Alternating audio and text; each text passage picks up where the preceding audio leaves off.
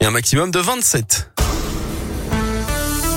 7h18, le journal des bonnes nouvelles avec Gaëtan Barallon. Bonjour Gaëtan. Bonjour Guillaume, bonjour à tous. On débute à Lyon avec des événements en pagaille. Cet été, c'est parti pour tout le monde dehors. 190 manifestations sont prévues jusqu'au 27 août. De la danse, des contes, du théâtre, des concerts encore, du ciné en plein air. C'est entièrement gratuit avec, en nouveauté cette année, une fête foraine littéraire. Le Livrodrome, c'est pour les ados de 10 à 18 ans.